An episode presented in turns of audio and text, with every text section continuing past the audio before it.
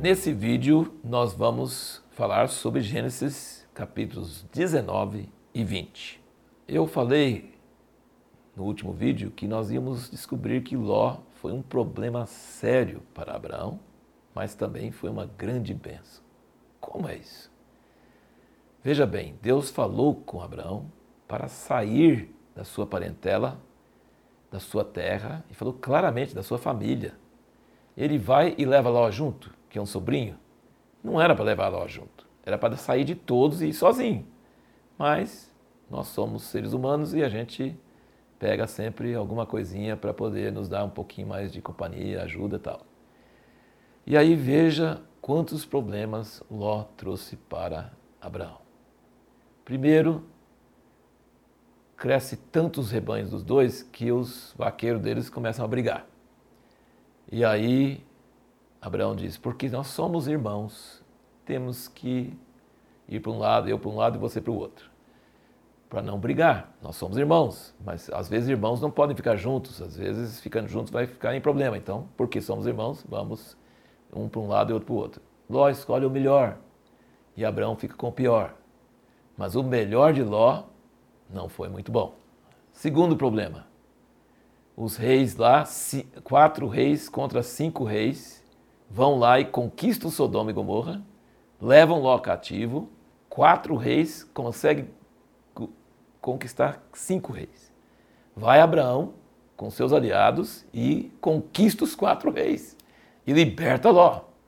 E agora Ló está em Sodoma e Gomorra e Ló, Abraão tem que interceder por ele, chorar a Deus por ele e Deus livra ele. Mas veja bem, cada um desses eventos que nós mencionamos, quando Ló escolheu o melhor, Deus apareceu para Abraão em Betel e prometeu dar toda a terra a ele. Quando é, os reis, ele teve que conquistar os, os reis para libertar Ló, veio Melquisedeque e depois veio Gênesis 15, a revelação de Deus, a aliança de Deus com ele. E agora, almoçando com Deus e intercedendo como um amigo de Deus, que experiências maravilhosas, que eu acho que Abraão não trocaria por nada. Então, Ló foi um grande problema, mas foi uma grande bênção. Nós temos agora também várias considerações bem interessantes. Ló era rico, Abraão era rico, mas eles eram hospitaleiros. Eles não mandavam servo atender estranho, eles mesmos corriam para o estranho, abriam a porta, apressavam fazer as coisas, eles não deixavam servo fazer isso. Eles mesmos abordavam estranho. Veja que como Ló fez. Ele não sabia que os anjos eram anjos, ele pensou que eram os estranhos que chegaram na cidade, e ele acolheu-os na casa dele, fez um banquete para eles. Quando os homens da cidade queriam pegar eles, ele saiu, fechou a porta atrás de si para não, eles não serem afetados. Ofereceu perder as filhas dele por causa deles. Gente, isso é hospedagem até o último grau. E eles queriam pegar Ló e os anjos tiveram que puxar ele para dentro. Esse cara era hospitaleiro. Abraão também era hospitaleiro, por isso que Deus almoçou com ele. Porque ele saiu correndo e pediu para eles parar lá e ficar com eles. A Bíblia diz em Hebreus 13, versículo 1 ou 2, fala que alguns, sem saber, por serem hospitaleiros, hospedaram anjos. Que privilégio! Precisamos aprender muito com isso. Uma outra coisa que me chama muita atenção sobre essa história dos anjos hospedados por Ló é que eles falaram com ele: pressa, sai logo, não posso fazer nada sem você sair, sai logo, sai logo. Ele ficava enrolando. E ele mandou avisar os genros Deus ia salvar os genros de Ló, que tinha nada a ver. Só Ló que era justo. Mas Deus ia salvar toda a família de Ló, inclusive o que nós chamamos os postiços. Ele ia chamar, salvar os genros de Ló, mas eles não acreditaram na palavra, não foram salvos.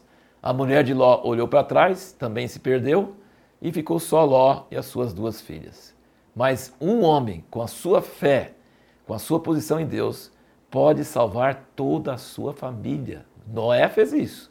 Salvou todos os três filhos, as três noras, a esposa. E Ló poderia ter salvo, porque os anjos falaram assim: tem mais alguém seu aqui? Tem essa frase aí. Tem mais alguém seu aqui? Por causa de Abraão, Ló foi salvo. Por causa de Ló, toda a sua família poderia ter sido salva. E finalmente, uma nota bem triste é que Ló intercedeu, falou para os anjos: Eu não quero ir para a montanha, eu quero ir para uma cidadezinha pequena chamada Zoar. Deixa eu ir para lá. E o anjo falou: Pode, não vou destruir Zoar por sua causa. Ele foi para Zoar, Sodoma e Gomorra foram destruídos, e Ló, que não conhecia Deus e confiava em Deus como Abraão, ele pensou: Não, Sodoma e Gomorra foram, quem sabe Zoar também vai ser.